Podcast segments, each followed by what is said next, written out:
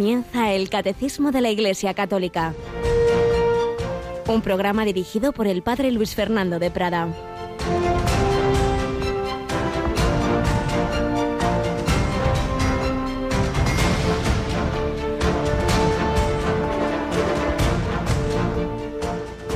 Hermanos, el Espíritu acude en ayuda de nuestra debilidad, pues nosotros no sabemos pedir como conviene pero el Espíritu mismo intercede por nosotros con gemidos inefables. Por otra parte, sabemos que a los que aman a Dios, todo les sirve para el bien. Alabado sean Jesús, María y José. Muy buenos días, queridos amigos, hermanos, familia de Radio María, en este ya casi final de este mes de octubre, mes misionero, mes del Rosario. Y una buena noticia, no estamos solos, la vida espiritual no la llevamos nosotros con nuestras fuerzas, el Espíritu Santo acude en ayuda de nuestra debilidad, incluso para lo más básico, que es pedir. Nosotros no sabemos pedir como conviene. Había el otro día una Pregunta sobre la oración de petición. ¿Qué tengo que pedir a Dios? Si es que pedimos cosas que ni nos convienen, bueno, pues eso, pide al Espíritu Santo que te inspire. Y en definitiva, lo seguro que Dios siempre quiere conceder es la comunicación del propio Espíritu Santo. Ven, Espíritu Santo, llena nuestros corazones, ilumínanos, que yo piense, pida y actúe conforme a lo que tú quieres. Pero por otro lado, sabiendo que nuestra vida la lleva otro, que hay una providencia misteriosa, ciertamente misteriosa. Cuántas veces no entendemos los caminos del Señor. Mis caminos no son vuestros caminos, mis planes no son vuestros planes, pero nos lo ha dicho San Pablo también en este capítulo octavo de su carta a los romanos. Sabemos que a los que aman a Dios, todo les sirve para el bien. Todo les sirve para el bien las cosas agradables y desagradables. Había un padre así simpático que cuando le pasaban así distintos problemas, calamidades, daba una versión así chusca de este versículo. Decía, para los que aman a Dios todos son jorobas, como diciendo, uy madre, el Señor hoy como Santa Teresa, Señor, no me extraña que tengas tan pocos amigos, los tratas tan mal. Bueno, así, con confianza con el Señor, pero no, no, sabiendo que es verdad, que el Señor aprovecha todo, de todo saca provecho para que nosotros nos vayamos acercando a Él, que eso es lo que importa, no si triunfo en esto, es lo otro, lo que piensen los demás. mira, mira, hay que vivir de cara a Dios y dejemos las opiniones de, los demás o, o las propias nuestras sobre nosotros mismos, ya lo dice San Pablo, ni yo mismo me juzgo, me juzga el Señor. Bueno, pues para vivir así el día a día, el día a día desde Dios, en Radio María hay muchos programas. Rocío, que ya va recuperando su voz. Buenos días, Rocío. ¿Qué tal me oye?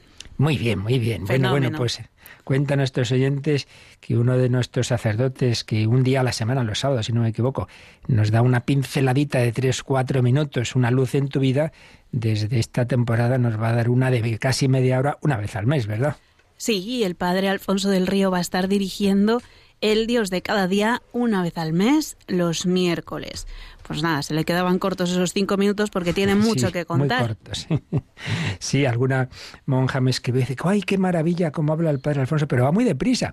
Y es que intenta decir muchas cosas en cuatro minutos y le hemos dicho, no, no, tranquilo, padre, que un, un miércoles al mes, concretamente hoy es el primero, el primero en que vamos a escucharle en el Dios de cada día, ya sabéis, después de la Santa Misa, diez y media en la península, nueve y media en Canarias, el Dios de cada día es un título que indica pues una reflexión para ayudarnos a, a vivir todo el día a día, las circunstancias ordinarias, pero siempre desde la fe en ese Dios que va guiando nuestra vida con su providencia. Pues adelante le agradecemos como a tantos sacerdotes, más de 70, que hacen este esfuerzo de añadir a sus muchas tareas este voluntariado en Radio María para que no solo los que tienen cerca encomendados, sino todos a través de la radio podamos aprovecharnos de sus palabras. Diez y media, Dios de cada día, con el padre Alfonso del Río de la diócesis de Getafe, que siempre nos cuenta muchas historias muy buenas para sacar de ellas eh, una enseñanza, como hacía en su época,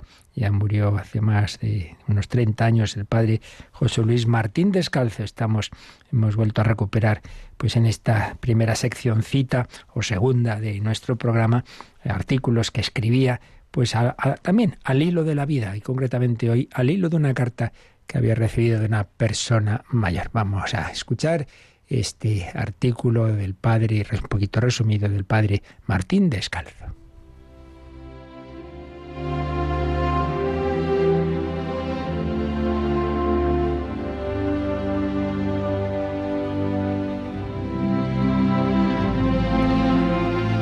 La vejez desprestigiada.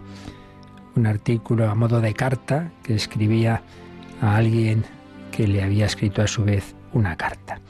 Recibí, querido amigo, su carta, y créame, tengo aún en los labios el sabor a ceniza que me dejó su lectura.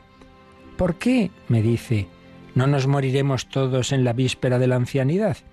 Es horrible envejecer en este mundo hostil, donde la vejez está desprestigiada, donde todos te miran como deseando tu muerte, cual si estuvieras quitándoles el sitio en el mundo a los demás. ¿Y ahora vivir? ¿Para qué? ¿Para chochear? Madre mía, y esto era hace más de 40 años, cuando ni se le ocurría a nadie pensar en una ley de eutanasia. Releo sus palabras y quiero pensar que fueron escritas en un momento de desaliento. Un alma como la que usted tenía cuando yo le conocí hace 20 años, no puede hundirse tan baratamente por 20 arrugas más. Voy a empezar reconociéndole que tiene que ser difícil envejecer en un mundo como este nuestro, que es incluso difícil el haber dejado de ser joven, porque hoy los ídolos son la velocidad, la lucha, la fuerza, el nervio. Una verdad, dicha serena y apagadamente, casi parece una mentira. Una mentira voceada con juventud y brío se toma casi por una verdad. Los hombres de hoy preferirían con mucho el infierno al limbo de los niños o de los ancianos. Este mundo ha endiosado a la juventud, no por lo que tenga de verdadera o de justa, sino por lo que tiene de juvenil. Sí, debe de ser difícil envejecer ahora.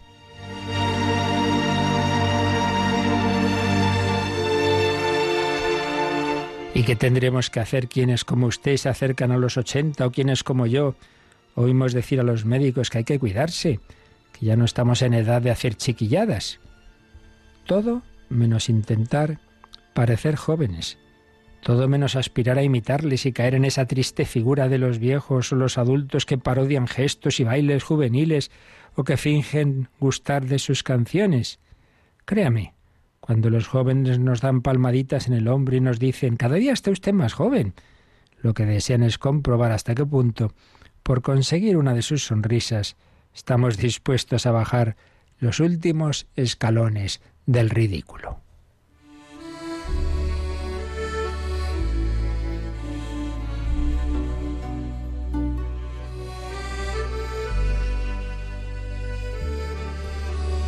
Entonces, lo que hay que esperar de un adulto o de un viejo es que sean fieles a su adultez o a su ancianidad.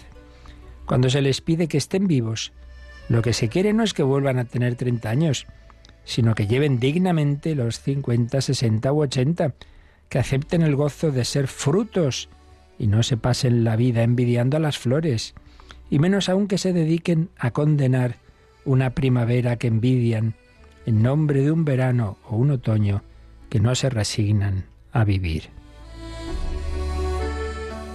Porque hay algo más grave. Hay adultos y ancianos que se atreven a presentar como frutos lo que es sólo un resignado cansancio de flores que jamás frutecieron y hace décadas que se marchitaron. Por eso, la gran pregunta para usted y también para mí es si hemos convertido en frutos nuestra vieja juventud y cómo vamos ahora a utilizarlos. Porque yo soy de los que piensan que lo más importante de la juventud es haber producido la gran cosecha. Y nos daba Martín Descalzo algunas pinceladas de esa posible cosecha, ojalá, de nuestra vida. De la vehemencia y el entusiasmo deben surgir la paz y la serenidad. Esa vehemencia y entusiasmo que juveniles, pues que hayan dado este fruto de serenidad. De la ilusión debe brotar la lucidez, del optimismo la esperanza. Uno puede ser temperamentalmente más optimista, más pesimista, pero desde luego como cristiano siempre con esperanza. Para los que aman a Dios todo coopera al bien. De la risa fácil y de la alegría ruidosa, el apacible y agudo sentido del humor, ese que no perdió hasta el último instante de su vida San Juan Pablo II, por ejemplo, con tantas enfermedades y problemas. De la capacidad de asimilación ha de nacer la riqueza interior. Del interés abierto a todo tiene que llegarse a la experiencia abierta a todo. El ímpetu y el vigor ahora deben producir la paciencia y la dulzura. La búsqueda inquieta de la felicidad ha de concluir en el aprecio y el saboreo del bien poseído. De la fe en los demás hemos de llegar a la indulgencia y la comprensión de todos. Voy haciendo comentarios, no a, a lo que tantas veces ocurre ya, no te puedes fiar de nadie al final de la vida, todo el mundo te ha engañado, no, hombre, no. La comprensión de la debilidad humana. De la alegría de vivir hay que sacar el gozo de haber vivido. Hombre, en vez de quejarte de cómo estás, mira, Dios me ha concedido vida hasta ahora. De la necesidad de amar y ser amado tiene que surgir la derrota de todos los egoísmos y un amor al fin plenamente desprendido.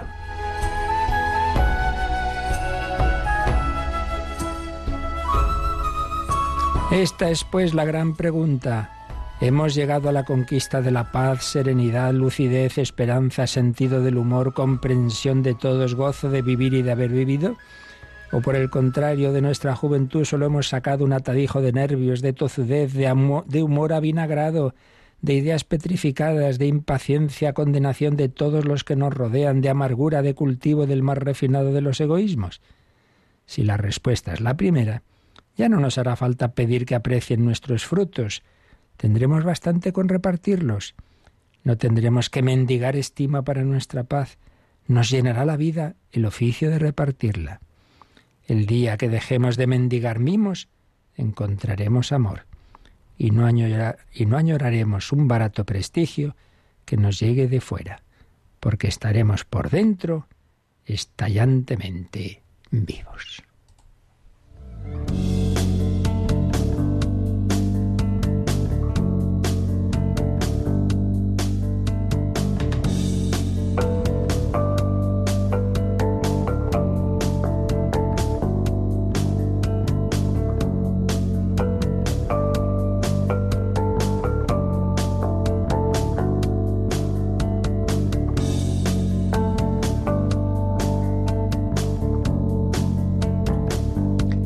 Sí, vivir todas las etapas de la vida con esta perspectiva de esperanza. Y para ello, ¿qué mejor que vivirlas todas en diálogo con Dios nuestro Señor e instruidos por la oración oficial de la Iglesia? Luego cada uno a su manera personal y su, su trato íntimo y absolutamente particularizado con el Señor, sí, pero a la vez en el nosotros de la Iglesia y de su oración y es de lo que estamos tratando, de esa oración comunitaria oficial de la Iglesia, que es la liturgia y particularmente esa liturgia que va jalonando, pues así como todas las etapas del año, el año litúrgico, de la semana, ese domingo, día central y los demás días de la semana, pues también las horas, liturgia de las horas.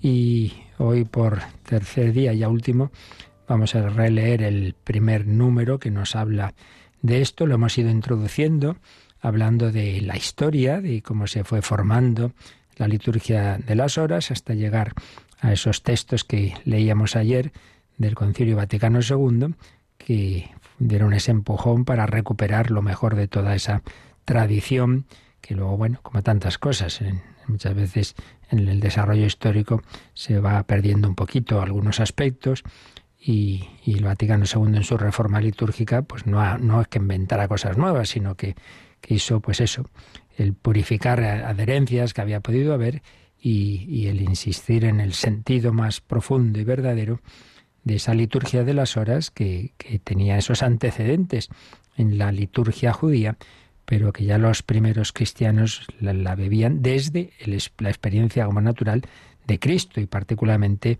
de su misterio pascual. Pues después de toda esa introducción que hemos ido haciendo, como digo, releemos este número que ahora lo vamos a poder entender mejor, el 1174. El misterio de Cristo, su encarnación y su Pascua, que celebramos en la Eucaristía especialmente en la Asamblea Dominical, penetra y transfigura el tiempo de cada día mediante la celebración de la liturgia de las horas, el oficio divino.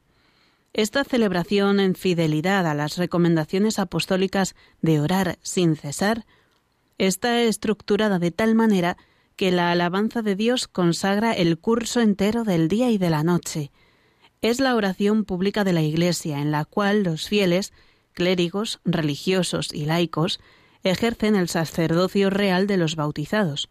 Celebrada según la forma aprobada por la Iglesia, la liturgia de las horas realmente es la voz de la misma esposa la que habla al esposo. Más aún, es la oración de Cristo con su mismo cuerpo al Padre. Pues en efecto, este número, que está lleno de citas, de textos del Vaticano II, de la Sacrosantum Concilium, que precisamente ayer leíamos completos varios de esos números, pues nos ha dado la, esencia de lo que es la liturgia de las horas. Empezando por el final.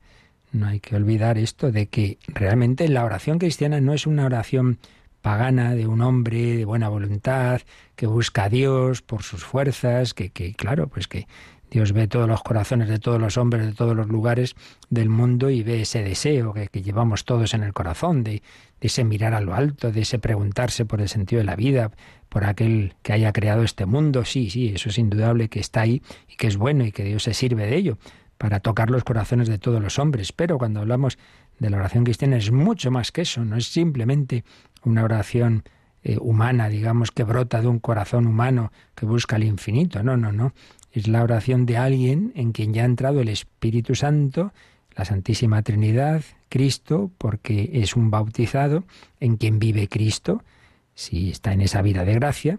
Entonces el Espíritu Santo viene en ayuda de nuestra debilidad porque nosotros no sabemos orar como conviene, pero el Espíritu Santo sí sabe, obviamente. Y además, eh, esa oración no solo del Espíritu Santo en mí, de Cristo en mí, si dice San Pablo, no soy yo quien vive, es Cristo quien vive en mí, podemos y debemos decir, no soy yo quien ora, es Cristo quien ora en mí. Cristo habla al Padre, pero en mí, como actúa en mí, como sufre en mí. Eso que dice San Pablo también. Completo en mi carne lo que falta la pasión de Cristo por su cuerpo, que es la Iglesia. Es, es ese misterio tremendo de que somos incorporados al cuerpo místico de Cristo. Él es la cabeza y nos mueve con esa sangre, con esa savia vital que es el Espíritu Santo y nos alimenta con la Eucaristía. Es que nos cuesta creer esto, que no soy yo, que, que, que yo soy ya miembro de, de Cristo y Cristo ora en mí. Por tanto, eso es lo primero y principal. Eso es verdad en toda verdadera oración cristiana, pero mucho más en la oración litúrgica porque en ese caso es la oración común. Todos estamos eh, rezando en distintas lenguas, pero todos estamos rezando en cualquier parte de la iglesia los mismos salmos una mañana en que rezamos laudes. Y todos estamos con las mismas oraciones en la Santa Misa. Todos estamos en, vísperas por la tarde dando gracias, pues en ese mismo, eh, no solo espíritu, sino contextos que además son palabra de Dios. la, la, mayor parte de, de esos textos litúrgicos. Como decía San Agustín, para que el hombre alabe dignamente a Dios, Dios le ha dado su propia palabra, es decir, hablamos a Dios con palabras de Dios, porque el núcleo principal de, toda la liturgia de las horas son textos bíblicos, que son palabra de Dios. Hombre, pues será mejor eso que otras oraciones, por buenas que sean, que también son convenientes, que han compuesto otros o que a ti se te ocurren. Pero todavía mucho mejor esa oración que además el propio Jesucristo rezó con la Virgen María, que también le enseñó, con San José, los apóstoles. Es decir, que estamos hablando de, de una serie de factores que le dan muchísima riqueza a la oración litúrgica, que no es la única, que luego debe estar esa otra ya oración más personal, pero precisamente esa misma oración personal debe ser modulada y formada por la oración litúrgica. Por eso, claro, no tendría sentido. Llega un viernes, entonces un viernes ordinario, que no hay una solemnidad, Vemos siempre en la liturgia de las horas pues una referencia por un lado a la conversión, al perdón de los pecados, al arrepentimiento, y por otro lado una referencia a la pasión. No, pues yo los viernes medito en la resurrección. Hombre, eso medítalo el domingo, ¿no? Parece más lógico. Y por eso mismo eh, los papas nos han hablado de la oración del rosario, que aunque hay una orientación general de qué misterios contemplar cada día, pero lo que hemos explicado varias veces aquí en, en Radio María, si resulta por seguir con un viernes, que este viernes es que coincide que es 15 de agosto. Por tanto, la liturgia celebra una solemnidad, la solemnidad de la Asunción de María. No, no, como es viernes, hoy contemplamos los misterios dolorosos. Que nombre que no. Prima la liturgia. Entonces hoy, aunque sea viernes, hoy contemplamos los gloriosos, mucho más coherente. Hombre, si rezas las cuatro partes del rosario, entonces es estupendo. Eh, contempla todos. Pero si rezas una parte, pues es más coherente. Y así lo, lo indicaba Pablo VI y Juan Pablo II, eh, daba esa orientación así general, con flexibilidad para que la adapte cada persona y cada comunidad. Pero esa es la orientación, que la liturgia sea la que nos vaya dando la línea general de, también de nuestra oración personal. Así pues, oración litúrgica. Liturgia de las horas es la voz de la esposa. La esposa es la iglesia. Toda la iglesia le habla al esposo con esa voz común en la liturgia de las horas. Es la voz de la, de la esposa, más aún, es la oración de Cristo, de Cristo, con su mismo cuerpo al Padre por Cristo, con Él y en Él a ti, Dios Padre Omnipotente, en la unidad del Espíritu Santo. Esa unidad es la que el Espíritu Santo hace no solo en la Trinidad del Padre y del Hijo, sino la unidad de todos los miembros del cuerpo místico de Cristo. Es también, nos ha dicho este número, la oración pública de la Iglesia, es la, la oración oficial, en la cual los fieles, y ojo, fieles, entre paréntesis pone, clérigos, religiosos y laicos. Tenemos un poco esa, esa costumbre que no es, no es correcta de decir, por un lado están los sacerdotes y por otro lado los fieles. Oiga, los fieles somos todos, salvo que todos los sacerdotes seamos infieles, ¿verdad? Lo cual esperemos que no sea así. No, no, fieles somos todos, porque fiel viene de fe, el que tiene fe, los fieles, los que creemos en Cristo. Pero los fieles podemos ser sacerdotes clérigos, podemos ser consagrados religiosos o podemos ser laicos. Bueno, pues todos, todos tenemos esta oración. Por tanto, también el laico, cuando reza como está mandado, eh, y, de esta manera establecida por la Iglesia la liturgia de las horas, está haciendo una oración litúrgica, porque se une a la oración pública de la Iglesia. Otra cosa es que tú hagas tu oración personal, te cojas, medites este salmo de aquí de allí, bueno, eso es otra cosa. Pero si haces tal como está la liturgia de las horas, es oración litúrgica, oración pública de la Iglesia, no solo, no solo como antes se pensaba, la que hace solo el sacerdote. Es, para él sí es oración litúrgica y los demás no. No, no, no, no. Todos. Y por eso aconsejó el concilio y se, se iba haciendo en distintas parroquias, menos de lo que sería deseable. Pues distintos momentos. Bueno, hay parroquias en que todos los días por la mañana se rezan laudes con un grupo de personas que, que, han estado por la mañana en misa, se han quedado después o antes, y sobre todo los domingos por la tarde, rezar vísperas, etcétera. O sea, es una oración para todos los fieles, sacerdotes, religiosos y laicos. ¿Qué más nos ha dicho este número? Bueno, pues que es una oración que quiere responder a ese ideal que San Pablo menciona por lo menos en un par de sitios, Primera Tesalonicenses 5, Efesios 6, de la oración constante, y que el propio Jesús lo decía, ¿no? Orad, orad, sin cesar. Y claro, no, no en el sentido de que estemos todo el día rezando, pero sí en el sentido de estar todo el día unidos a Dios. Pero para estar todo el día unidos a Dios es necesario pararse de vez en cuando en lo que uno está haciendo y tener tu momento de recogimiento y de oración. Pero también esta posibilidad, que quien la cumple plenamente son los monasterios de vida contemplativa, de una serie de oraciones que dependen de la hora. Y por eso el Vaticano II insistió, ayer lo comentábamos, en que se recen a sus horas, que no tiene sentido lo que antes podía ocurrir a veces, pues el sacerdote que preveía, uy, qué día voy a tener hoy, no voy a parar. Bueno, pues por la mañana rezo laudes, intermedia, vísperas, hombre, no, no, no, cada, cada cosa en su, en su momento. A ver, te puedes escapar aunque sea unos minutitos después de comer y aunque sea pues reza y vísperas, pero no por la mañana. Así pues, estructurada de tal manera que la alabanza de Dios consagra el curso entero del día y de la noche, desde la mañana, desde las laudes hasta las completas de la noche. Y también han aparecido en este número esas, esas palabras, esos nombres, liturgia de las horas y oficio divino. Oficio divino el culto de Dios, lo más sagrado, el oficio divino. Liturgia de las horas, pues ya entendemos el por Es oración litúrgica en determinadas horas.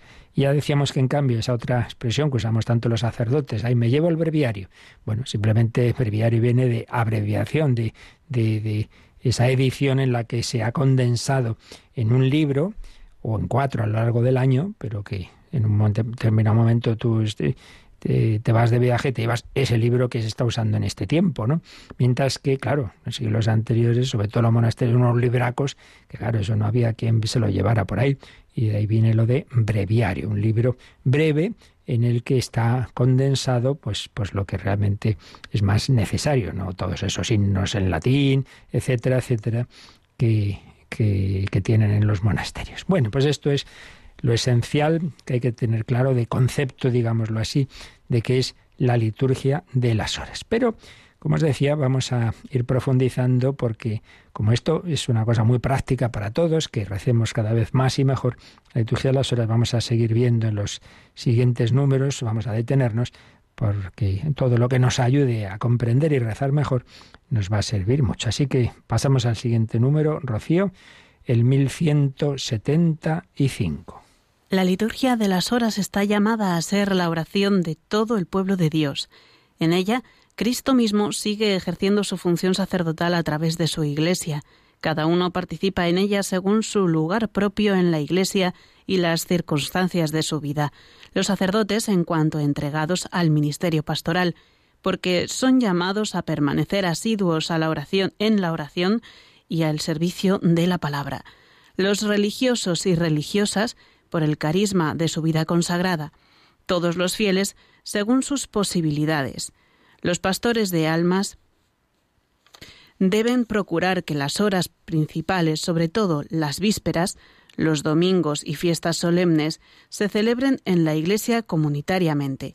Se recomienda que también los laicos recen el oficio divino, bien con los sacerdotes o reunidos entre sí e incluso solos.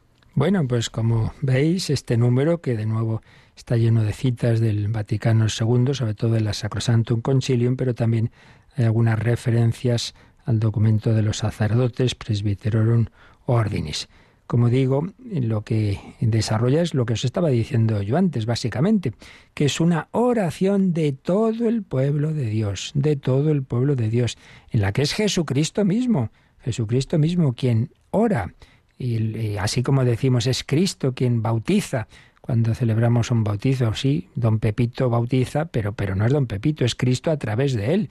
Es Cristo quien, quien extiende su palabra a través de la evangelización, de la predicación del sacerdote, de tu catequesis, con tus chicos, con tus jóvenes. Bueno, pues también es Cristo quien ora, quien ora al Padre. Por eso lo primero que nos ha dicho este número 1175 es que en esta liturgia de las horas Cristo mismo sigue ejerciendo su función sacerdotal a través de su iglesia.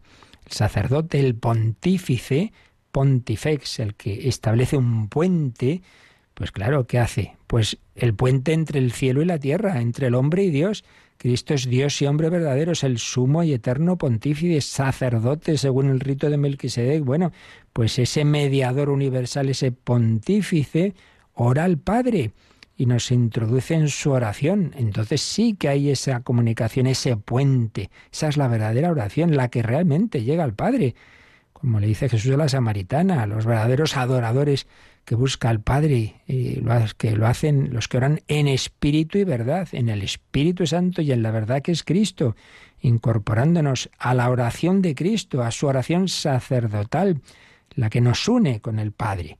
Bueno, pues eso es lo primero. No soy yo, es Cristo, ¿no? Ni siquiera es la comunidad que estamos aquí, entonces todos juntitos rezamos lo mismo, que maravilla. No, no, es que es Cristo a través de nosotros quien está orando y nos unimos además a los coros angélicos y los que están en el cielo alabando siempre al Señor con alegría. Así pues, Cristo es quien ora, sigue ejerciendo su función sacerdotal, pero en esta oración, que está llamada a ser la oración de todo el pueblo de Dios. Lo decimos una y otra vez. A ver si se nos quita ya esa idea de que es solo de los sacerdotes, solo de los religiosos. Son cosas que, que cuestan años y años, como se, seguimos diciendo tantas veces, la extrema unción. que no digamos extrema unción, que, que, que no solo es para cuando uno ya está muriendo, que es para la enfermedad seria, para cuando uno entra en una etapa ya de debilidad de, de su edad, pero, pero no, no es solo lo, extremo, que te parece que si te dan la homenaje ya te mueres en tres horas, que no, hombre, que no. Pues no digamos extrema unción, digamos unción de enfermos. Bueno, son cosas que se nos quedan ahí que cuesta, ¿verdad? Pues esto también. La liturgia de las horas, oración de todo el pueblo de Dios, movido por el Espíritu Santo, con textos preciosos como el Salmo 103, envía tu Espíritu Señor que renueve la faz de la tierra.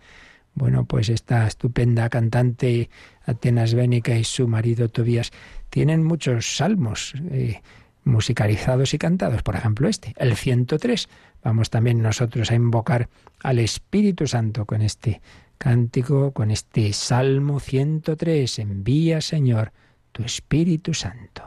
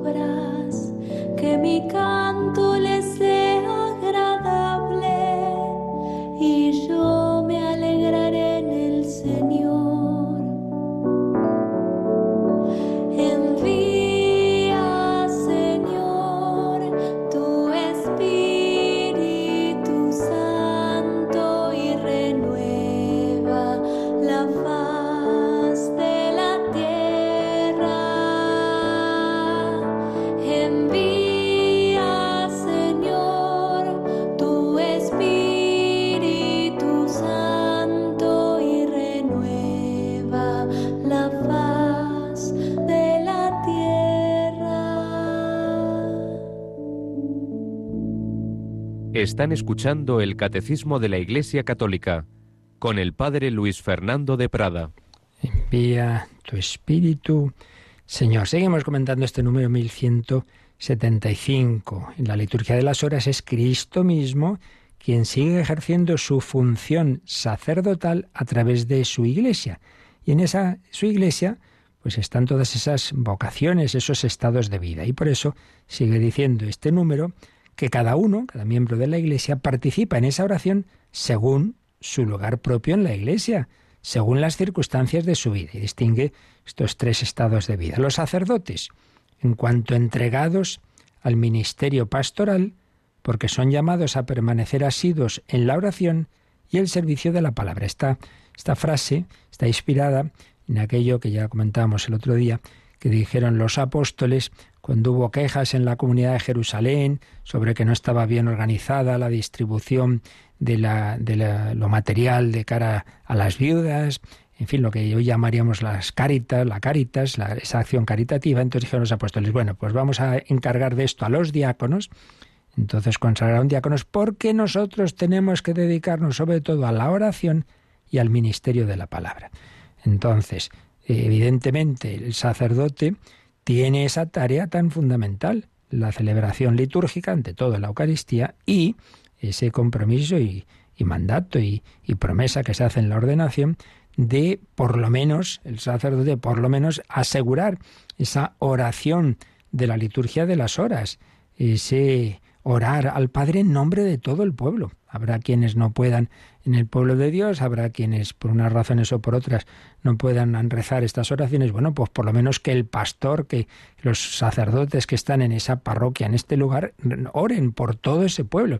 Y por eso no es Ay, que, que, tengo yo tanto que hacer que no puedo rezar. No, no, al revés, es, al revés. Lo primero que tienes que hacer es precisamente rezar por el pueblo. esa frase que, del Antiguo Testamento que recoge el oficio de pastores, es la liturgia de las horas cuando celebramos algún santo que haya sido sacerdote o, obispo, etcétera, hay una frase que dice, este es el que ama mucho a sus hermanos, el que ora mucho por su pueblo. Por tanto, primero, pues, de ese pueblo de Dios, los sacerdotes llamados a esa oración. Los religiosos y religiosas en general, la vida consagrada, pues lo ve también, también, porque el que es la vida consagrada, pues imitar la vida de Cristo, hacer presente el estilo de vida de Cristo en pobreza, castidad, obediencia y en oración. Entonces también, obviamente, también dependiendo del carisma de cada instituto, los que más la vida contemplativa, esos son los que eh, los que están en, encargados de rezar todas las horas de la liturgia, todas. Otros, pues, pues no, no necesariamente todas, pero al menos en esos monasterios de vida contemplativa, pues se reza todo. Laudes, tercia, sexta, nona, vísperas eh, completas, oficio de lecturas. Así pues, vida consagrada. Pero también los laicos, también, según sus posibilidades. Y luego, pues esta orientación, esta petición que hacía el Vaticano II de que al menos las horas principales, que son laudes y vísperas, y particularmente las vísperas, esto que os decía antes, que los domingos y fiestas solemnes se celebran en la iglesia comunitariamente. Y así se hace en bastantes lugares, en catedrales y en parroquias.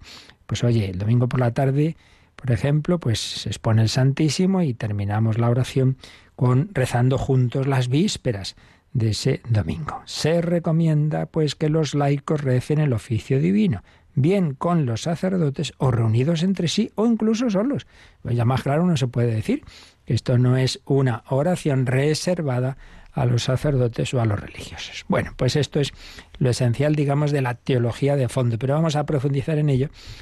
Vamos a insistir en estas ideas, pero dichas mejor y con mucha más competencia por Monseñor Julián López Martín en el manual al que tantas veces hemos sacudido sobre la liturgia. Vamos a ver cómo nos explica un poquito esta teología y espiritualidad de la liturgia de las horas, resumimos, de su manual. Y pues nos señala estos cinco puntos. Eh, es oración al Padre por Jesucristo en el Espíritu Santo, primera idea central, oración al Padre por Jesucristo en el Espíritu. En segundo lugar, oración en nombre de la Iglesia. Tercer rasgo, santificación del tiempo y de la existencia. En cuarto lugar, valor pastoral de esta oración. Y finalmente, algo que no hemos dicho, que es dimensión escatológica, una mirada al más allá. Vamos a ver lo que nos da tiempo a señalar de estos cinco puntos eh, para profundizar en esta esencia tan maravillosa de la liturgia de las horas. Primero, oración al Padre por Jesucristo en el Espíritu Santo. Sí, la liturgia de las horas tiene esta primera dimensión, trinitaria, cristológica y neumatológica. Y en este sentido, démonos cuenta de que la liturgia de las horas refleja el coloquio amoroso y eterno entre las personas divinas. Entramos ahí, en ese diálogo del Hijo con el Padre en el Espíritu Santo. Y por otra parte, si ya habíamos visto en, al explicar los fundamentos de la liturgia que la liturgia es obra de Cristo, que asocia a la Iglesia en el culto al Padre, la liturgia de las horas pone de manifiesto más claramente aún esta vinculación. Nosotros queremos imitar a Jesús y seguir su mandato. La Iglesia, como Jesús, alaba, da gracias, invoca al Padre. Recordad cuando Jesús ve a gente sencilla que se, que se acerca, que se convierte, dice que, que se dirigió al Padre. Yo te alabo, Padre, te doy gracias. Te doy gracias porque has escondido estas cosas a los que se creen muy listos y se las ha revelado a la gente sencilla. Y, nos enseña a orar. Cuando oréis, decid Padre nuestro. Démonos cuenta de que las dos principales oraciones de la liturgia de las horas, que son laudes y vísperas, culminan las dos en el Padre nuestro.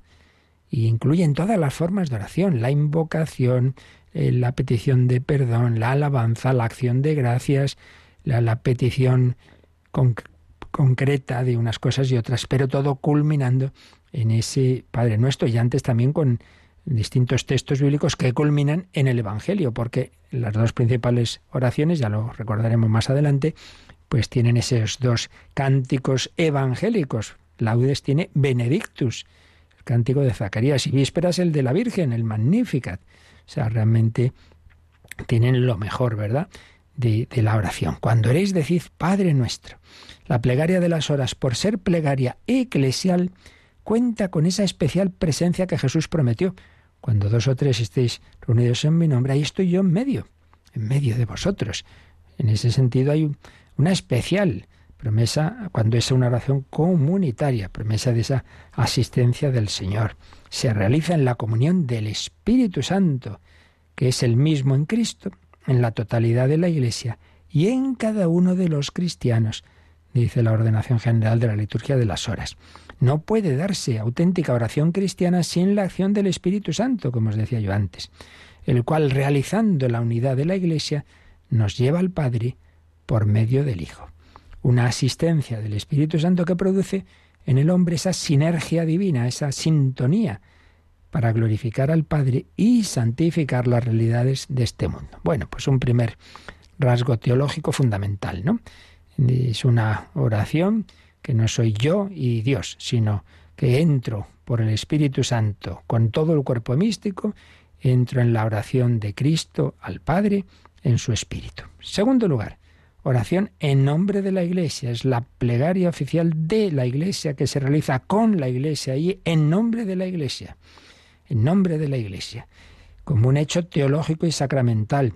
Teniendo claro que, como estamos insistiendo tanto, es algo para todos los miembros de la Iglesia, para todos, para todos. Pero es verdad, esto es lo que ha podido generar el equívoco, que para asegurarse la Iglesia de que siempre alguien está rezando esta oración, por lo menos está mandado que la hagan los sacerdotes y, religiosos ya, también dependiendo del, del, carisma de cada uno. Entonces ahí hay como un mandato eclesial y jurídico especial, sobre todo de los sacerdotes, pero una cosa es asegurarse de que al menos hay parte de los miembros de la Iglesia que lo rezan y otra cosa es que el ideal es que lo rece todo el mundo. Quede claro, no es exclusivo de monjes y clérigos, aunque ellos, los monjes sobre todo, con todas las horas de la liturgia, los sacerdotes la mayor parte de las mismas, pues lo tienen que garantizar, pero todos estamos llamados, en la medida de las posibilidades de cada uno, pues a entrar en esa oración porque la Iglesia es todo el pueblo cristiano y la liturgia es de toda la comunidad. Por tanto, todo bautizado y confirmado tiene esa capacidad sacerdotal, el sacerdocio común de los fieles, que es distinto al ministerial, esa capacidad sacerdotal para el culto al Padre en el Espíritu Santo y la verdad. Sí, esas palabras de Jesús a la samaritana que antes os citaba. Por tanto, concluye Monseñor Julián López Martín. Hay liturgia de las horas en nombre de la Iglesia siempre que un grupo de fieles se reúna para orar siguiendo esta forma establecida. Siempre. Hombre, mejor bajo la presidencia de los pastores, pero aunque no lo haya, es la oración de la Iglesia, oración litúrgica, os juntáis unos cuantos y rezáis de esta manera. Y si no puedes juntarte, pues lo rezas tú, pero tal como está mandado. Entonces te unes a esa oración litúrgica, aunque siempre el ideal es la forma comunitaria, es una oración que está hecha para rezar eh, entre varios, no siempre puede ser. De hecho, Radio María Laudes, por ejemplo, pues, pues por la mañanita solo tenemos a una de nuestras periodistas que lo puede hacer, pero sabiendo que os unís vosotros, claro, que en ese sentido es más comunitaria que ninguna, porque muchas personas se unen a esa oración que se dirige desde aquí. Pero, insisto, el motivo de que mm, algunos estemos eh, encargados especialmente, pues dice la ordenación general de liturgia de las horas, es este. A los ministros sagrados se les confía de tal modo la liturgia de las horas que cada uno de ellos habrá de celebrarla incluso cuando no participe el pueblo. Claro, pues estoy yo solo, pues lo rezo yo. Pues la Iglesia los delega para la liturgia de las horas, de forma que al menos ellos aseguren de modo constante el desempeño de lo que es función de toda la comunidad, y así se mantenga en la Iglesia sin interrupción la oración de Cristo. ¿Veis? O sea, es algo de todos, pero para asegurarnos de que siempre se está haciendo, pues por lo menos los sacerdotes y por supuesto los monjes, pues garantizan que en, todos los lugares en que está presente la Iglesia, pues eh, alguien lo está rezando. Pero el ideal, ya digo, es que todos nos incorporemos, cada uno según sus posibilidades, a esta liturgia. Tercero, santificación del tiempo y de la existencia. Y de la existencia. Las recomendaciones del Señor y de los apóstoles, invitando a la oración constante, pues orad sin, sin desfallecer, que dice Jesús en Lucas 18.1, en 21.36, y San Pablo, que ya citábamos antes, en Romanos, Colosenses, Primera de Tesalonicenses, están en el origen de esta liturgia de las horas. Hay que orar en todo momento. Y por eso dice la ordenación general de la liturgia de las horas, que fiel a su misión la Iglesia no cesa un momento en su oración y nos exhorta con estas palabras de la carta a los Hebreos. Ofrezcamos siempre a Dios el sacrificio de alabanza por medio de Él, de Jesús. Así la Iglesia responde al mandato de Cristo, no solo con la celebración eucarística, es lo principal, ciertamente, pero también con otras formas de oración, principalmente con la liturgia de las horas, que conforme a la antigua tradición cristiana, tiene como característica propia la de servir para santificar el curso entero del día y de la noche. Empieza el día. Pues hombre, quiero consagrar este día al Señor qué mejor manera que con las laudes, la oración matutina. Va, voy durante el día, bueno, me paro a, a, pedir al Señor que me ayude a santificar mi trabajo, pues rezamos la hora intermedia. Va cayendo la tarde, doy gracias de todo lo que estoy recibiendo en este día que ya va hacia el final. Termina el día, pues completas, pido perdón, hago un poquito de examen de conciencia y me retiro a descansar en el amor del Señor. Santificar el tiempo es dedicarlo al servicio de Dios y de los hombres, y vivirlo como un espacio de gracia y una oportunidad de salvación. Dice López Martínez, glorificar al Padre y a Jesucristo sometiendo a él todas las cosas, para que toda la existencia quede impregnada de alabanza, súplica y acción de gracias. Y así el cristiano puede hacer de su vida una ofrenda santa, agradable a Dios, un culto espiritual, como dice San Pablo en Romanos 12.1. Por eso la Iglesia insiste en que la celebración del oficio divino se haga en el tiempo más aproximado al verdadero tiempo natural de cada hora canónica. Claro, que decíamos antes, ¿no? No vas a rezar laudes al acostarte. Por otra parte, si la oración de las horas santifica la existencia, lo ha de ser especialmente para cuantos han recibido el, el, deber de orar por su grey y por todo el pueblo de Dios. Hombre, si tú eres pastor de la comunidad, pues eso, que por lo menos tú reces por toda la comunidad. Bueno, nos queda estos otros dos rasgos que señalaba Monseñor López Martín, valor pastoral y dimensión escatológica, pero los dejamos para mañana para tener este momento final de, de oración y también de poder atender vuestras consultas, alguna que estaba pendiente y las que ahora queréis, que si queréis podáis enviarnos como nos van a recordar. Participa en el programa con tus preguntas y dudas. Llama al 91005 9419. 91005 9419. Puedes escribir un mail a catecismo arroba radiomaria.es o escribirnos un mensaje al teléfono de WhatsApp 668 594 383 668 594 383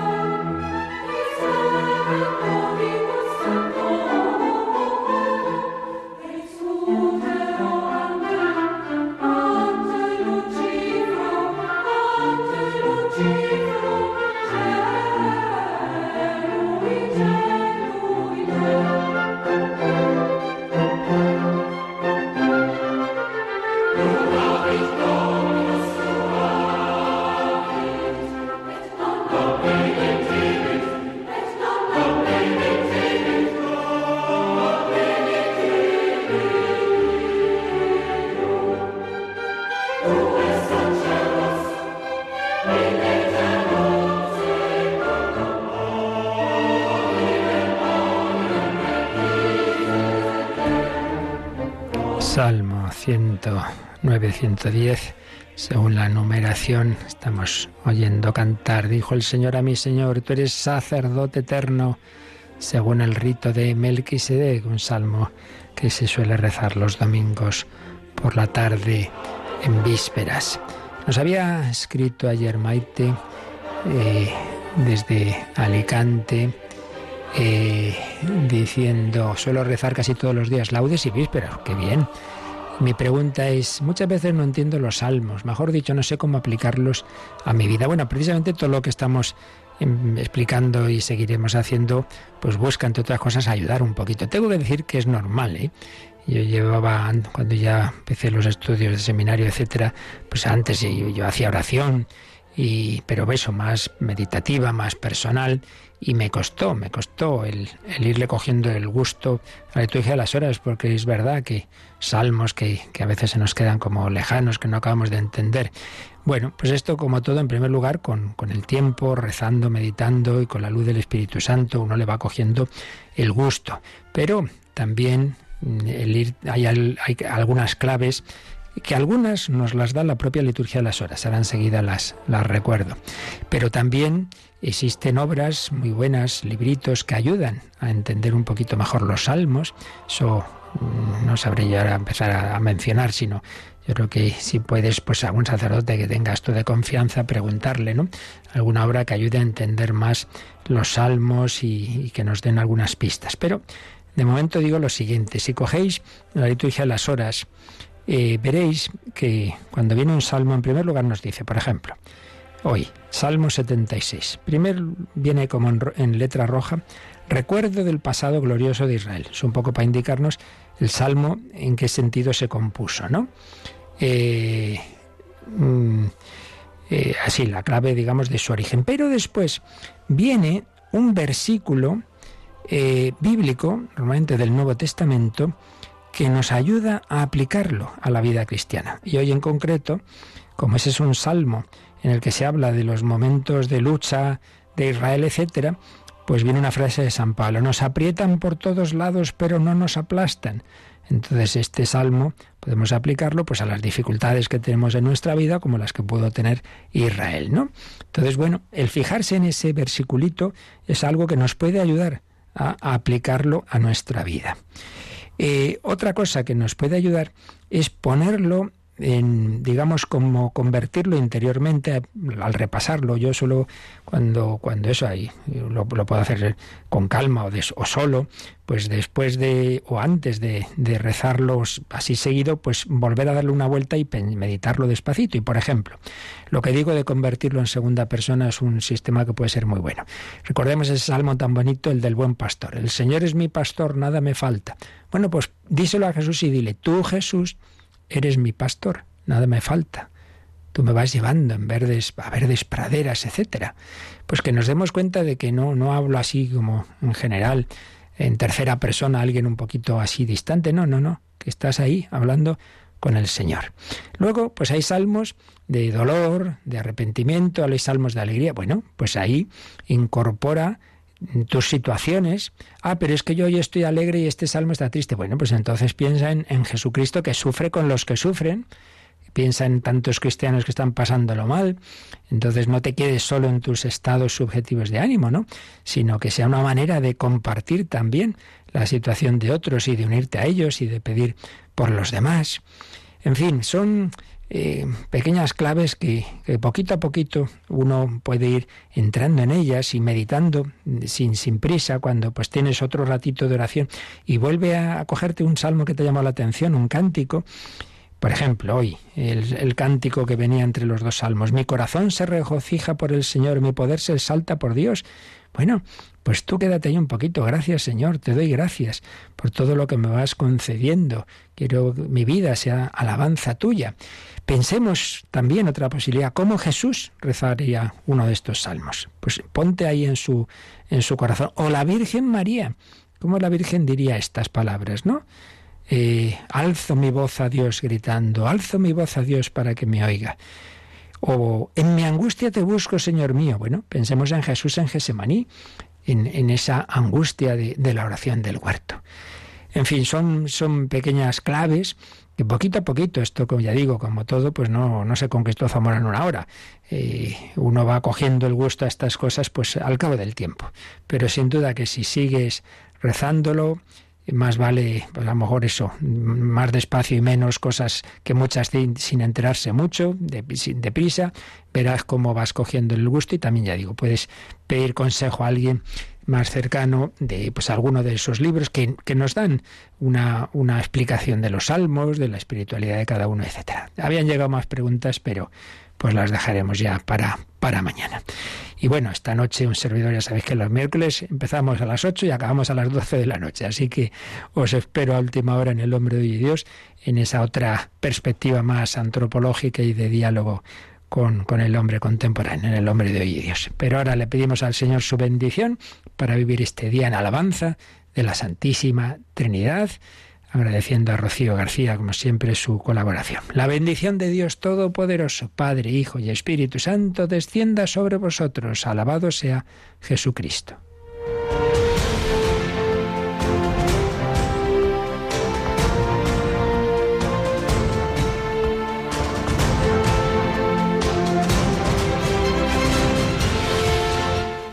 Escuchado en Radio María el Catecismo de la Iglesia Católica un programa dirigido por el Padre Luis Fernando de Prada.